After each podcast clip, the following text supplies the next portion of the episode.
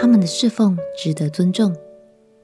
朋友平安，让我们陪你读圣经，一天一章，生命发光。今天来读立位记第七章，从第一章到第七章，主要的内容都是在谈论献祭的方法与意义。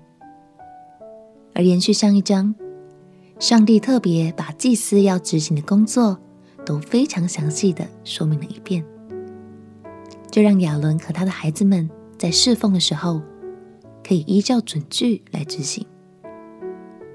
现在就让我们来看看关于赎愆祭和平安祭的工作细节吧。一起来读立位记第七章。立位记。第七章，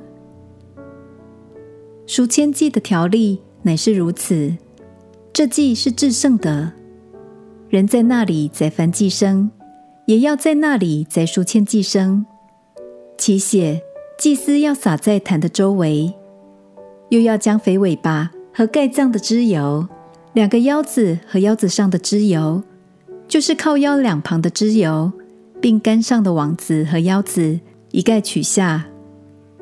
祭司要在坛上焚烧，为献给耶和华的火祭，是赎愆祭。祭司中的男丁都可以吃这祭物，要在圣处吃，是至圣的。赎罪祭怎样，赎愆祭也是怎样。两个祭是一个条例。献赎愆祭赎罪的祭司要得这祭物；献燔祭的祭司，无论为谁奉献。要亲自得他所献那燔祭生的皮，凡在炉中烤的素祭和煎盘中做的，并铁鏊上做的，都要归纳献祭的祭司。凡素祭，无论是有调和的，是干的，都要归亚伦的子孙，大家均分。人献与耶和华平安祭的条例乃是这样：他若为感谢献上。就要用调油的无酵饼和抹油的无酵薄饼，并用油调匀细面做的饼，与感谢祭一同献上。要用有效的饼和为感谢献的平安祭与供物一同献上。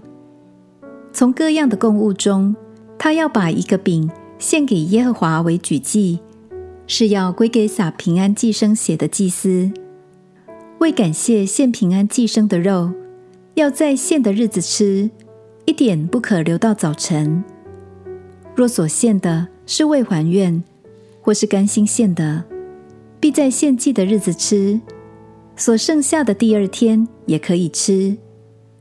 但所剩下的祭肉，到第三天要用火焚烧。第三天若吃了平安祭的肉，这祭必不蒙悦纳。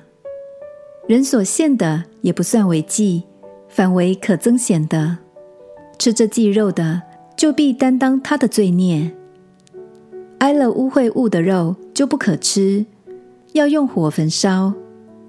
至于平安祭的肉，凡洁净的人都要吃，只是献与耶和华平安祭的肉，人若不洁净而吃了，这人必从民中剪除。有人摸了什么不洁净的物，或是人的不洁净。或是不洁净的牲畜，或是不洁可憎之物，吃了献与耶和华平安祭的肉，这人必从民中剪除。耶和华对摩西说：“你晓諭以色列人说：牛的脂油、绵羊的脂油、山羊的脂油，你们都不可吃；自死的和被野兽撕裂的，那脂油可以做别的使用。”只是你们万不可吃，无论何人吃了献给耶和华当火祭牲畜的脂油，那人必从民中剪除。在你们一切的住处，无论是雀鸟的血，是野兽的血，你们都不可吃。无论是谁吃血，那人必从民中剪除。耶和华对摩西说：“你晓諭以色列人说。”献平安祭给耶和华的，要从平安祭中取些来奉给耶和华。他亲手献给耶和华的火祭，就是脂油和胸，要带来，好把胸在耶和华面前做摇祭，摇一摇，祭司要把脂油在坛上焚烧，但胸要归亚伦和他的子孙。你们要从平安祭中把右腿做举祭，奉给祭司。亚伦子孙中献平安祭生血和脂油的，要得这右腿为分，因为我从以色列人的平安祭中取了这摇的胸和举的腿，给祭司亚伦和他子孙。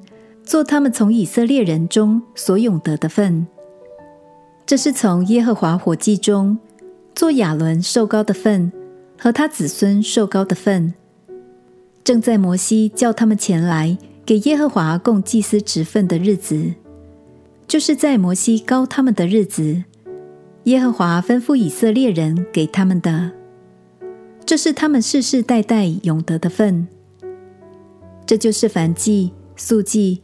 赎罪祭、赎愆祭和平安祭的条例，并承接圣职的礼，都是耶和华在西奈山所吩咐摩西的，就是他在西奈旷野吩咐以色列人献供物给耶和华之日所说的。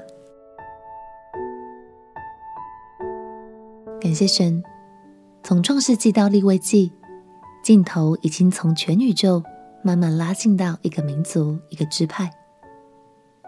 对百姓和祭司来说，《立位记》可说是一本生活指南和工作手册。而立位支派之所以如此重要，是因为神看重与人之间的关系，所以祭司就是神特别拣选设立的桥梁。亲爱的朋友，在我们教会生活中的神职人员，像是牧师、童工、小组长等等。他们都像是祭司一样，在带领着我们更亲近神哦。就让我们用尊敬的态度来看待他们的职分，也让我们常用感谢与奉献来支持他们的侍奉。我们亲爱的歌，亲爱的耶稣，谢谢你让我透过你所拣选的领袖，学习如何与你更亲近。我也要用尊敬与感谢的心。来回应他们的付出。祷告奉耶稣基督的圣名祈求，阿门。感谢神在我们生活中预备了这么多爱的天使，陪你读圣经。我们明天见。耶稣爱你，我也爱你。